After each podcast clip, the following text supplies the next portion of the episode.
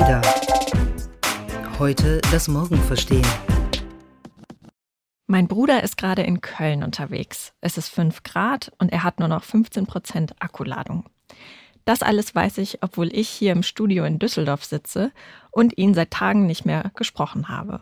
Wie das sein kann und wie die Technologie unser Verhältnis zu unseren Freunden, Verwandten und Bekannten verändert, darüber möchten wir heute sprechen. Wir, das sind Milena und Daniel.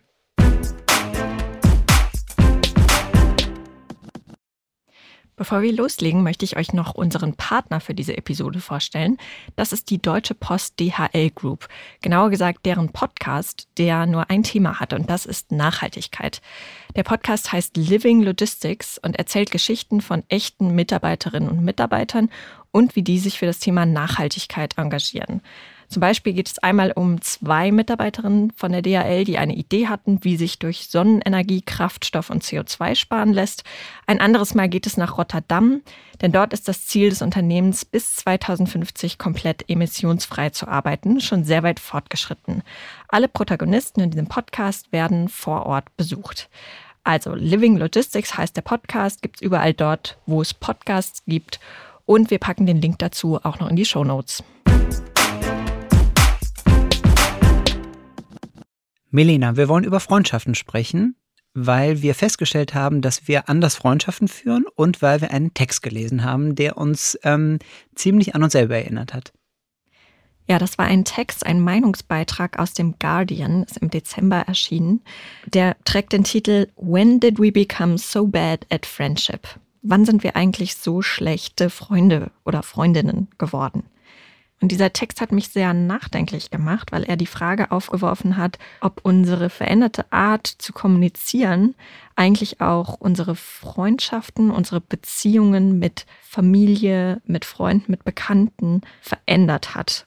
Und die Autorin beschreibt das anhand verschiedener Situationen, in denen ich mich doch sehr angesprochen gefühlt habe. Sie schreibt zum Beispiel, dass wir uns immer seltener wirklich Zeit nehmen, mit Freunden uns zusammenzusetzen, mit ihnen was zu unternehmen, zu sprechen, dass wir stattdessen uns WhatsApp-Nachrichten hin und her schicken, dann aber tagelang nicht darauf antworten, weil wir nicht dazu kommen. Oder wir schicken uns eine Sprachnachricht und hören die erst Tage später ab, weil wir unsere Freunde eigentlich nur noch so in unserem Alltag in kleine Zeitfenster, die wir zwischendurch haben, reinquetschen und uns viel zu selten bewusst Zeit für sie nehmen. Und das hat mich wirklich sehr nachdenklich gemacht, dieser Text. Und ich habe überlegt, ob das tatsächlich so zutrifft auf mich und auch auf die Menschen in meinem Umfeld. Gibt es davon einen Punkt, wo du gesagt hast, okay, das mache ich tatsächlich total oft? Ja, äh, sie hat zum Beispiel beschrieben, dass wir statt uns irgendwie zusammenzusetzen und Fotos zu zeigen, zum Beispiel vom letzten Urlaub, dass wir Fotos posten bei Instagram zum Beispiel und die dann sehen und sehen, ah, meine Freundin ist gerade da und da und dann liken wir das und finden das irgendwie toll. Aber es gibt nicht mehr diese Treffen, wo wir uns zusammensetzen und sagen, hey, du warst doch neulich in Finnland, lass uns doch mal darüber reden. Also das passiert zwar noch, aber seltener als früher, ist zumindest mein Eindruck. Ich habe mich wiedererkannt bei diesem Thema bruchstückhaft chatten. Ähm, ich habe irgendwie Menschen in meinem Umfeld, mit denen ich gefühlt ständig in Kontakt bin und Neuigkeiten austausche. Ähm, und man hat dann so das Gefühl, man ist sich nah, aber es ist eigentlich so eine Pseudonähe, weil es im Grunde auch vergleichsweise oberflächliche Informationen sind, aber keine richtige Freundschaft äh, im eigentlichen Sinne. So. Also man kann das, glaube ich, so zusammenfassen, man ist irgendwie ständig verbunden, aber doch auf eine Art und Weise getrennt. Ja, ich glaube, es gibt einen Unterschied, ob man diesen Menschen dann nur noch so begegnet, also nur noch über WhatsApp-Nachrichten und Fotos, die man hin und her schickt, oder ob man sie dann doch noch irgendwie regelmäßig sieht und auch noch im echten Leben miteinander zu tun hat. Weil ich kann verstehen, was du meinst. Das befremdet mich irgendwie auch, wenn ich mit Menschen nur noch auf diese Art und Weise zu tun habe, aber sonst wir eigentlich, also wenn es jetzt nicht die digitale Kommunikation gäbe, wir uns eigentlich vollkommen auseinandergelebt hätten. Und dann wird das noch so am Leben erhalten durch so ein sich immer mal wieder beieinander melden und so auf den neuesten Stand bringen. Aber es geht gar nicht mehr so in die Tiefe, wie man das vielleicht früher hatte. Das finde ich einen total interessanten Punkt. Hast du, teilst oder nicht, dass du die bewusst so aufteilst, aber gibt es Menschen, mit denen du nur virtuell oder also digital kommunizierst und dann gibt es sozusagen den nochmal engeren Kreis, den du ständig analog siehst? Oder gibt es große Überlappung? Im, Im Grunde schon. Also es gibt nicht viele, mit denen ich nur virtuell kommuniziere, weil, also ehrlicherweise, dafür fehlt mir auch so ein bisschen die Zeit. Aber also meine wirklich engen Freunde, mit denen ich wirklich irgendwie ein Vertrauensverhältnis habe, die ich wirklich als Bezugspersonen beschreiben würde, die sehe ich auch regelmäßig. Zwar teilweise nicht so regelmäßig, wie ich das gerne hätte, aber mit denen ist mir das auch sehr wichtig, dass ich die immer mal wieder auch im echten Leben wirklich sehe und mich mit denen austauschen, vor allem auch mit denen was gemeinsam erleben kann. Da merkt man doch, dass wir uns irgendwie gerade nicht ganz sicher sind, bringt uns jetzt Social Media wirklich näher oder entfernen uns die Dienste voneinander? Das war ja wirklich das ursprüngliche Versprechen, das Social Media hatte, dass diese Dienste uns ermöglichen, mit unseren Freunden, mit unserer Familie in Kontakt zu bleiben, Erlebnisse mit denen zu teilen, uns irgendwie einander näher zu bringen. Und ich finde, dass sich in den letzten Jahren diese Funktion von Social Media komplett ähm, ja, entfernt hat und äh, jetzt mittlerweile Social Media nur eine Form der Massenkommunikation ist, wo jeder irgendwie seine Botschaften in die Welt pusten kann. Das bietet natürlich auch wieder tolle neue Möglichkeiten, aber es hat eigentlich gar nichts mehr mit der Ursprungsidee zu tun, nämlich dass du mit deinen Freunden auf irgendeine Art näher verbunden bleibst, als du das früher vielleicht gewesen wärst. Mhm. Und deswegen auch dieser Teil, ich meine, da kann man eine ganze Folge alleine drüber machen, sich die Rolle von Facebook total verändert hat und auch das Image, was Facebook hat. Und ganz viele Leute, die ich zumindest kenne, sagen, ich gehe da eigentlich nie wieder, nehme nie mehr drauf, ich gucke da nicht mehr nach, da wird nur noch Quatsch gepostet. Ähm, also die Rolle, die Facebook mal so als Verbindungselement von Freunden hatte, zumindest in dieser Hinsicht abgenommen hat. Ja, ich meine, nutzt du tatsächlich noch soziale Netzwerke, also nutzt du noch Facebook, um deinen Freunden mitzuteilen, was du gerade machst? Mm, ganz, ganz selten, tatsächlich. Ich, also ich gucke gefühlt, würde ich mal sagen, tatsächlich nur noch alle paar Tage mal rein überhaupt. Man nutzt den Messenger und ja, bevor äh, sich jetzt Leute beschweren, wir wissen auch, dass ähm, WhatsApp zu Facebook gehört äh, und Instagram das natürlich äh, anders genutzt wird. Aber jetzt rein Facebook als Medium für die Freundeskreise, nee, tatsächlich gar nicht mehr. Ich finde nämlich auch, man kann beobachten, dass sich diese Kommunikation mit dem engeren Bezugskreis wieder verlagert hat auf private Messenger. Das findet nicht mehr auf diesen großen Plattformen statt eigentlich. Also vielleicht noch in Teilen, aber der Großteil zieht sich eigentlich in kleinere Räume zurück. Und es entstehen gerade eine ganze Reihe neuer Social-Media-Apps, die genau das erkannt haben, nämlich dass diese Funktion eigentlich verloren gegangen ist, dich mit deinen Freunden und deiner Familie zu vernetzen. Und die sagen, ist doch eigentlich blöd, dass die jetzt nur noch diese eigentlich simpelste Form der digitalen Kommunikation nutzen, nämlich so ein WhatsApp-Chat, um miteinander in Kontakt zu bleiben. Klar, man kann sich über WhatsApp auch anrufen oder so, aber das ist ja eigentlich im Vergleich zu dem, was du bei Facebook und anderen sozialen Netzwerken noch alles zusätzlich machen kannst, relativ basic. Und da wollen jetzt ein paar Apps dran. Und eine dieser Apps, das sagst du ja nicht einfach so dahin, ähm, dass wir uns in den geschützten Raum zurückziehen, ähm, sondern eine dieser Apps, die Cocoon heißt, also Cocon, äh, hast du ausprobiert in den letzten Wochen. Genau, das Erzähl war so ein bisschen ein Selbstexperiment. Ähm, diese App gibt es erst seit ein paar Monaten und im Moment gibt es sie auch nur für iOS, also noch nicht für Android. Und im Prinzip ist das alles noch ein bisschen in der Beta-Version. Aber die Idee ist, dass du einen geschützten Raum hast für alle deine ja, engsten Bezugspersonen. Das heißt, anders als wenn du jetzt einen WhatsApp-Status postest, können das nicht alle Menschen, mit denen du irgendwie mal die Handynummer ausgetauscht hast, sehen, sondern wirklich nur diese Menschen, die in deinem Cocoon sind, in deinem Kokon. So, und diese App wird angepriesen als die perfekte Lösung für Long-Distance-Families, was ich auch einen ähm, witzigen Begriff finde, weil ich mir vorher noch gar nicht so darüber bewusst war, dass ich und meine Familie zum Beispiel das sind. Also wir haben sozusagen eine Long-Distance-Beziehung, weil wir an drei verschiedenen Orten wohnen. Und ich habe mit meiner Familie gemeinsam dann beschlossen, dass wir diese App mal ausprobieren. Und das Grundprinzip ist eigentlich, also man hat eine Benutzeroberfläche, die so ein bisschen ist wie eine Mischung aus Slack, WhatsApp und dem Facebook-Feed. Also jeder kann dort Updates posten, Fragen stellen und gleichzeitig gibt es aber auch so automatisierte Status-Updates. Ich kann zum Beispiel sehen, ähm, mein Vater ist gerade auf der Arbeit angekommen, 7.15 Uhr.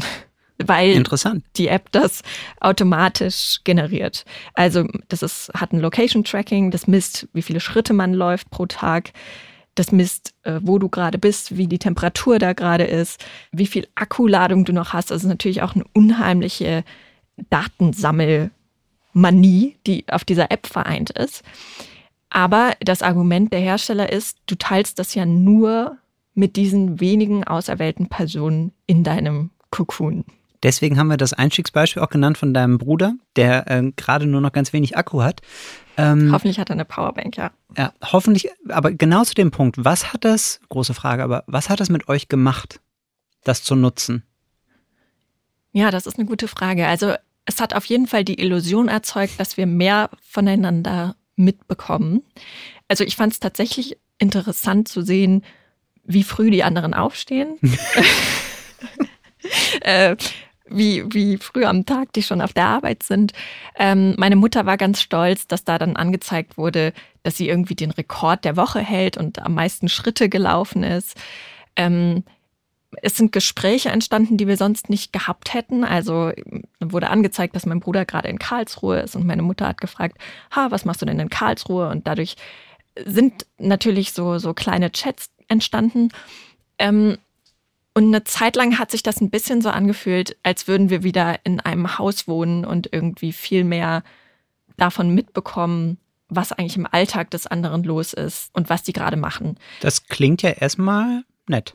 Ja, ein Stück weit ist das auch nett. Aber natürlich muss man auch ganz ehrlich sagen, es hat ja einen Grund, warum wir nicht mehr alle in einem Haus wohnen. Also Kinder werden irgendwann erwachsen und ziehen aus. Ähm, ich bin jetzt mittlerweile, wohne ich seit über zehn Jahren nicht mehr zu Hause. Und man hat ja dann auch, jeder hat seinen eigenen Alltag und seine eigenen Freiheiten. Und vieles von dem, was so im Leben passiert, möchte man ja vielleicht auch ein bisschen für sich behalten. Also meine Eltern müssen gar nicht immer unbedingt wissen, wie lange ich jetzt irgendwie nachts unterwegs bin und wie viel ich arbeite und so weiter. Das sind ja schon Dinge, bei denen man entscheiden kann, wie viel man davon teilt, da eigentlich. De da denken die Eltern vielleicht anders drüber, oder? Klar, also ich meine, wie siehst du das denn? Du bist ja selber Vater. Also deine Kinder sind zwar noch sehr klein, aber wenn du jetzt die Möglichkeit hättest, so eine App zu nutzen und immer verfolgen zu können, wo die gerade sind, was die gerade machen, mit wem die unterwegs sind, ähm, würdest du das, wäre das für dich interessant? ich glaube, es kann sich kein Vater oder keine Mutter davon freimachen, nicht mal kurz zu glauben, oh, wäre eigentlich ganz schön. Also wir hatten zum Beispiel neulich ein Beispiel, ähm, unsere äh, Größere kommt jetzt bald in die Schule und es gibt einen Spielplatz, der in der Nähe ist. Man muss aber eine äh, Straße und eine Ampel überqueren. Und ähm, wir waren auf diesem Spielplatz und dann hatte meine Frau die Idee, ähm, unsere Tochter alleine nach Hause gehen zu lassen. Die wollte noch auf dem Spielplatz bleiben. Und dann sind wir haben wir uns von diesem Spielplatz entfernt und irgendwann sahen wir sie nicht mehr. Und ich fand das so komisch, ähm, die auf einmal nicht mehr zu sehen. Ähm, hab dann tatsächlich nochmal um die Ecke geguckt, ob sie spielte halt im Sand ähm, und kam dann auch irgendwann hinter uns hergelaufen. Und da habe ich schon gedacht, ja, natürlich wäre das jetzt vermeintlich komfortabel, der irgendwie eine Uhr umzubinden, um zu wissen, wo sie gerade ist und wie es ihr geht. Kann man, also kann man sich nicht von frei machen. Man kann jetzt sagen, oh Gott, Himmels Willen, das ist ja irgendwie äh, overprotective und was, ne, man kann die Kinder ja nicht ewig einschließen, ähm, zum Glück und leider. Äh, du weißt, wie ich es meine. Ähm, aber ja, natürlich ist da die Technologie total verlockend, eigentlich. Aber ja, letztendlich muss man sie äh, frei laufen lassen und natürlich werde ich die nicht immer kontrollieren können, aber das ist ja genau der Charme dieser Technologien, ähm, dass es so ein Bedürfnis erfüllt. Ja, genau. Ich glaube, es befriedigt halt in allererster Linie dein eigenes Bedürfnis nach irgendwie Kontrolle und gibt dir ein Gefühl von Sicherheit, weil du weißt, ah, okay. So klingt's schöner, ne? ja. also da ist sie und äh, die, sie ist immer noch auf dem Spielplatz und so. Aber im Laufe dieser Zeit, in der wir die App genutzt haben, habe ich gemerkt, uns bringt das nicht wirklich näher zusammen. Also dieses Versprechen, dass wir dann mehr voneinander mitbekommen. Ja, es war irgendwie ganz nett, dass ich dann wusste, dass mein Bruder irgendwie beruflich in Karlsruhe ist und dann hat er ein bisschen erzählt, was er da macht. Aber das hätte ich ja ehrlicherweise auch erfahren, wenn ich ihn mal zwischendurch nochmal irgendwie gesprochen hätte oder irgendwie anders Kontakt mit ihm gehabt hätte. Aber das ist genau der Punkt. Dafür hättest du zumindest in gewisser Weise aktiver was tun müssen. Also ist jetzt nicht, dass ein Telefonat eine fürchterliche Hürde darstellt, aber natürlich ähm, ist das einfacher, wenn du eine automatisierte Nachricht aufs Smartphone bekommst, da ist er gerade. Ja, zum Beispiel, es gab bei uns in der Familie eigentlich immer die Tradition, wenn wir uns irgendwo getroffen haben und danach sind alle wieder nach Hause gefahren, dann hat man danach irgendwie kurz angerufen und gesagt, ja, wir sind zu Hause angekommen. Ähm, ist jetzt auch so ein bisschen vielleicht old-fashioned, aber bei uns, also wir machen das halt so. Und irgendwie ist es ja auch nett, weil es geht ja nur darum, dass die anderen wissen wollen, ach, äh, alle sind gut angekommen. Und das äh, hat sich dann irgendwann verändert in eine WhatsApp-Meldung, dass man nur per WhatsApp schnell geschrieben hat, ja, wir sind zu Hause angekommen, alles gut. Und jetzt entfällt das, weil diese App ja sozusagen anzeigt, ich bin zu Hause angekommen. Also man braucht diese Art der Kommunikation gar nicht mehr. Und sobald das dazu führt, dass Kommunikation ersetzt wird, also ich, ich finde nicht, dass mich das näher mit meiner Familie zusammenbringt, wenn das dann alles automatisch geschieht. Könntest du dir vorstellen, das mit Freundinnen oder Freunden zu nutzen, so eine App? Wäre das was anderes? Eigentlich auch nicht. Also auch da, also ich vertraue meinen Freunden vollkommen, aber ich glaube nicht, dass es notwendig ist, dass wir jederzeit wissen, wo der andere ist. Also es gibt ja auch diese Friends-App ähm, auf dem iPhone. Ich kenne auch ein paar Leute, die das nutzen und die dann gucken, ah, ist er gerade zu Hause, dann äh, fahre ich da mal vorbei oder so. Ich finde es ehrlich gesagt, also der, der Nutzen überwiegt für mich nicht dieses Gefühl, dass mich jemand jederzeit dann da irgendwie tracken kann und weiß, was macht die gerade. Vielleicht bin ich da ein bisschen paranoid, aber ähm, es ist ja auch nicht so, dass dann nur meine Freunde sehen können, wo ich gerade bin. Natürlich sammelt auch die App Bewegungsdaten über mich, sehr klar. Das muss man vielleicht noch dazu sagen bei Cocoon, ähm, dass das natürlich auch eine riesen äh, Datensammelmaschine ist, die aber zumindest äh, jetzt äh, angekündigt hat, dass das ein Paid-Modell sein soll. Also die wollen, sagen sie zumindest nicht mit deinen Daten Geld verdienen, sondern das soll ein, ein Subscription-Modell werden. Das muss man vielleicht noch dazu sagen. Aber also ich finde nicht, dass dieses Gefühl, dass es praktisch ist, man, wenn man gerade weiß, wo jemand ist, dass das wirklich rechtfertigt, sowas zu nutzen. Ich weiß nicht, wie siehst du das denn? Ich bin tatsächlich, wo du gerade nochmal Cocoon erwähnt hast, ähm, ohne jetzt Werbung für diese App machen zu wollen, da gibt es ja auch andere, aber ich bin tatsächlich gespannt, wie sich das entwickelt. Weil ich schon vermuten würde, dass es Menschen gibt, wie bei jedem Angebot, ähm, die das praktisch finden. Ähm, bei allen ähm, Nachteilen, die das hat. Und man muss natürlich auch sagen, wir reden jetzt hier darüber, wie zumindest gefühlt ähm, die Technologie unserer Art, die Art verändert, wie wir Freundschaften führen. So richtige empirische Belege darüber gibt es ja, glaube ich, noch nicht. Dafür läuft dieses Experiment im echten Leben ja noch nicht lange genug, würde ich sagen, um das wirklich einschätzen zu können. Es gibt gewisse Indizien, dass das was mit uns macht, aber ob das jetzt wirklich nur zum Schlechteren führt, weiß ich gar nicht mal, weil bei all diesen ganzen Apps und Technologien und Gadgets und so weiter man am Ende ja feststellt, das kann helfen, aber die wirklich entscheidenden Momente geschehen nicht in der App, oder? Nee, also ich glaube, wenn ich jetzt an Situationen zurückdenke, die mit meinen Freunden passiert sind, die schön waren, dann denke ich da sehr selten an irgendwelche Nachrichten, die wir uns hin und her geschickt haben, sondern ich denke an Erlebnisse, die wir im echten Leben hatten, irgendwas, was wir zusammen gemacht oder erlebt haben. Und das ist für mich immer noch viel wichtiger, als dass ich konstant mit denen im Austausch stehe. Ist, glaube ich, bei Kindern genau dasselbe. Und äh, wenn wir, ähm, wir kriegen öfters ähm, Post, die sagt, wir hätten gerne sozusagen Takeaways, also ein Fazit, was, was äh, kann ich jetzt davon mitnehmen? Ähm, und wenn ich darüber nachdenke, wir sind ja hier nicht technologiefeindlich und nicht innovationsfeindlich, aber gucken uns ja die Dinge erstmal offen an. Glaube, jede dieser Technologien hat ja irgendwie so seine Berechtigung, aber am Ende kann man davon unter anderem mitnehmen, dass man bewusst darüber nachdenkt, wie man es einsetzt und dass wir besonders in diesen Tagen, glaube ich, feststellen, dass wir ganz viele Emotionen in den Social Media miteinander teilen können. Ähm, aber dass am Ende wir uns dabei bewusst werden, dass es am Ende die Begegnungen im echten Leben sind. Also warum ich das sage, um das ähm, äh, zusammenzufassen, ähm, wir alle äh, haben es mitbekommen, dass Kobe Bryant verstorben ist. Und ähm, dass es eine weltweite Trauerbewegung ausgelöst hat, die ihre Trauer gemeinsam in Social Media miteinander teilt. Und das finde ich einerseits finde ich das sehr bewegend und rührend und gleichzeitig sind ganz viele dieser Posts und Videos von Prominenten und von Nicht-Prominenten weisen darauf hin, dass es am Ende auf die Begegnungen und auf die Gespräche und gemeinsame Erlebnisse ankommt und nicht darauf, ständig oberflächlich miteinander in Kontakt zu bleiben. Ja, ich finde, sowas zeigt ja auch immer, dass es auch relativ schnell passieren kann, dass man einen Mensch, der einem wichtig ist, verliert, dass der plötzlich nicht mehr da ist. Oder wenn man sich mal vergegenwärtigt, wie viele Jahre man so nach statistischer Wahrscheinlichkeit noch lebt, wie viele Jahre, wie viele Gelegenheiten hat man noch mit seinen Freunden zu verbringen. Wenn du vielleicht traditionell einmal im Jahr ein Wochenende mit deinem guten Freund wegfährst, ähm, dann kannst du jetzt mal kalkulieren, dass ihr jetzt vielleicht noch 40 Jahre habt. Ja, also absolut. positiv geschätzt. Wenn es gut, gut, läuft. Ähm, ja. Und wenn es gut läuft, könnt ihr auch 40 Jahre lang noch jedes Jahr ein Wochenende zusammen wegfahren. Macht man wahrscheinlich gar nicht jedes Jahr? Genau, es wird wahrscheinlich Jahre geben, wo das dann nicht passt, aus zeitlichen Gründen, gesundheitlich, wie auch immer. Sagen wir mal, man macht es alle fünf Jahre. Aber nur für die Rechnung. Genau. Und dann kannst du eigentlich zusammenzählen, okay, wie viel bewusste Zeit, die ich mir bewusst für diesen Menschen nehme, habe ich eigentlich noch.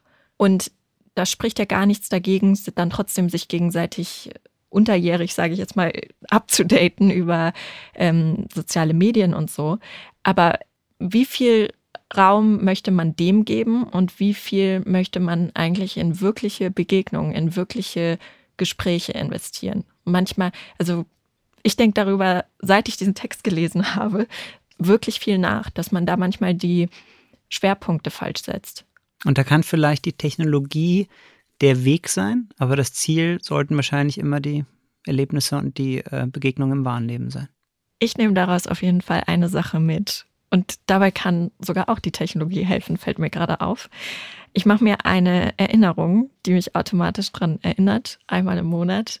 Hey, ruf deine Freunde auch mal an oder triff dich mit denen auf ein Bier und nicht nur immer hin und her schreiben. Also es ist gar nicht so, dass ich das nicht sowieso ab und zu mache. Aber sich nochmal bewusst erinnern, hey, wann hast du das letzte Mal Freund X gesehen und weißt du, was eigentlich gerade bei dem los ist? Und daran könnte ich mich eigentlich wie von so einem Bot regelmäßig mal anstupsen lassen. Das ist eigentlich eine gute Idee. Ich weiß gar nicht, ob es sowas schon gibt. Wir schauen gleich nach. Wie seht ihr das? Ähm, verändert die Technologie Freundschaften, verbessert die die, verschlechtert die die? Ähm, wie seht ihr das? Ähm, hinterlasst uns eine Nachricht, schreibt uns, ähm, schickt uns eine E-Mail ähm, auf allen möglichen Kanälen. Wir sind jederzeit erreichbar und freuen uns auf eure Rückmeldung. Das war der ADA Podcast Heute das Morgen verstehen. Entwickelt wird unser Podcast von der gesamten ADA Redaktion, einem Teil der Handelsblatt Media Group. Produziert werden unsere Folgen in Düsseldorf und zwar von unserem wunderbaren Tonmeister Julian Stephan. Wenn ihr unsere Arbeit unterstützen möchtet, dann könnt ihr das am allerbesten, indem ihr unser ADA Magazin abonniert und unserem Podcast bei iTunes 5 Sterne verleiht. Mehr Infos findet ihr unter join-ada.com.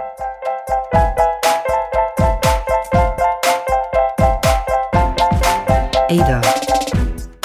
Heute das Morgen verstehen.